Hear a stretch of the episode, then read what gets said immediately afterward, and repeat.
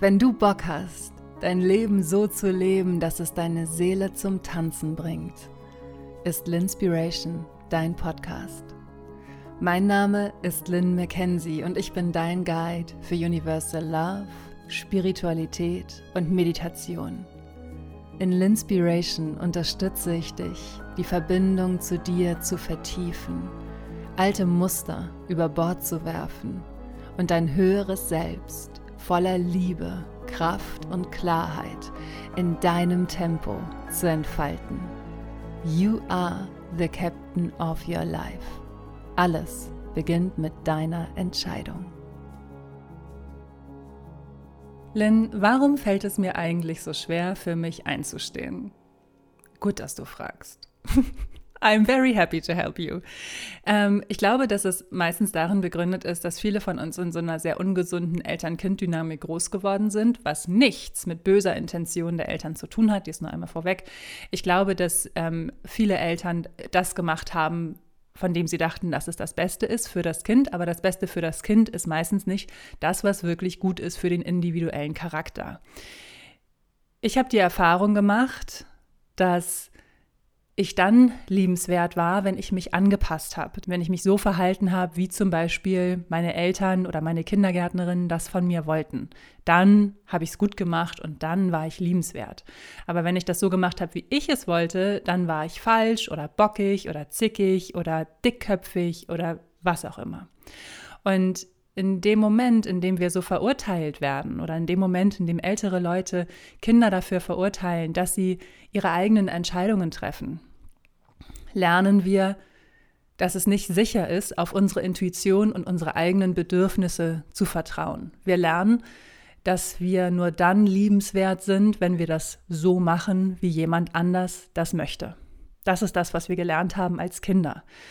Und das ist auch der Grund, warum es vielen so schwer fällt, auf ihre Intuition zu hören, das zu hören und zu befolgen, was sie wirklich wollen. Das ist der Grund, warum ich zum Beispiel auch so viele Jahre in Beziehungen war, die mir einfach nicht gut getan haben, weil ich nicht mehr wusste, dass ich auf meine Intuition hören darf und dass ich mein Ding machen darf. Und ich zu viel Angst davor hatte, verurteilt zu werden mit, oh, du bist so sprunghaft oder du hast es doch so gut, stell dich doch nicht so an. Also all die Sachen, die ich als Kind gehört habe. Und das ist sehr interessant, da diese, ähm, diese Brücke zu schlagen und zu verstehen, okay, woher kommt denn eigentlich diese Prägung? Woher kommt eigentlich diese Geschichte?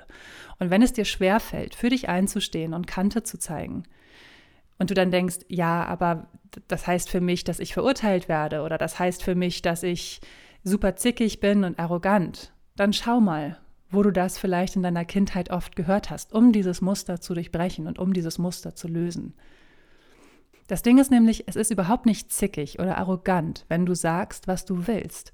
Das ist auch wieder so eine gesellschaftliche Prägung. Ne? Wenn du als Mann Nein sagst, dann bist du stark und dann bist du voll, ja, dann weißt du, was du willst und hast Führungsqualitäten. Aber wehe, du sagst als Frau, du möchtest das nicht, dann bist du zickig oder hast wahrscheinlich deine Tage oder hattest schon wahnsinnig lange keinen Sex mehr. Natürlich nicht. Also es ist total okay für dich, für dich einzustehen. Es ist sicher für dich, für dich einzustehen und zu sagen, was du willst und was du nicht willst.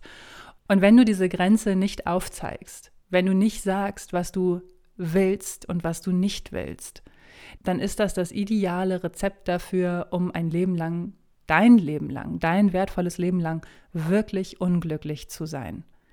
Du darfst sagen, was du willst und du darfst auch sagen, was du nicht willst und das darfst du auch Menschen sagen, die älter sind als du. Dieses ganze System, in dem wir groß geworden sind, von wegen, du bist kürzer auf dieser Erde als ich, also hast du mir zu gehorchen, also hast du das zu tun, was ich sage. Das basiert ja auf sehr unspirituellen, auf einer sehr unspirituellen Struktur, um es mal ein bisschen äh, neutraler auszudrücken. Ich halte mich da lieber an das, was Ram Das gesagt hat, nämlich If you know how to listen, everybody is your guru. If you know how to listen, everybody is your guru. Du kannst von jedem lernen. Jeder ist dein Guru, wenn du nur weißt, wie du zuhörst.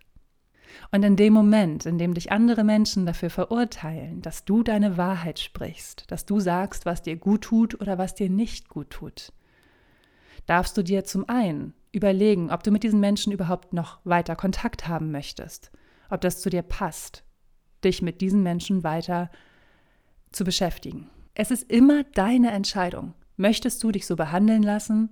Möchtest du, dass Menschen nur mit dir befreundet sind oder mit dir zusammen sind, weil du es ihnen die ganze Zeit recht machst, deine Bedürfnisse aber total unwichtig sind? Möchtest du das? Wenn du jetzt sagst, hell fucking yes, genauso möchte ich mein Leben leben, go for it. Wenn du jetzt denkst, so, oh nee, ey, gar keinen Bock drauf, mach das.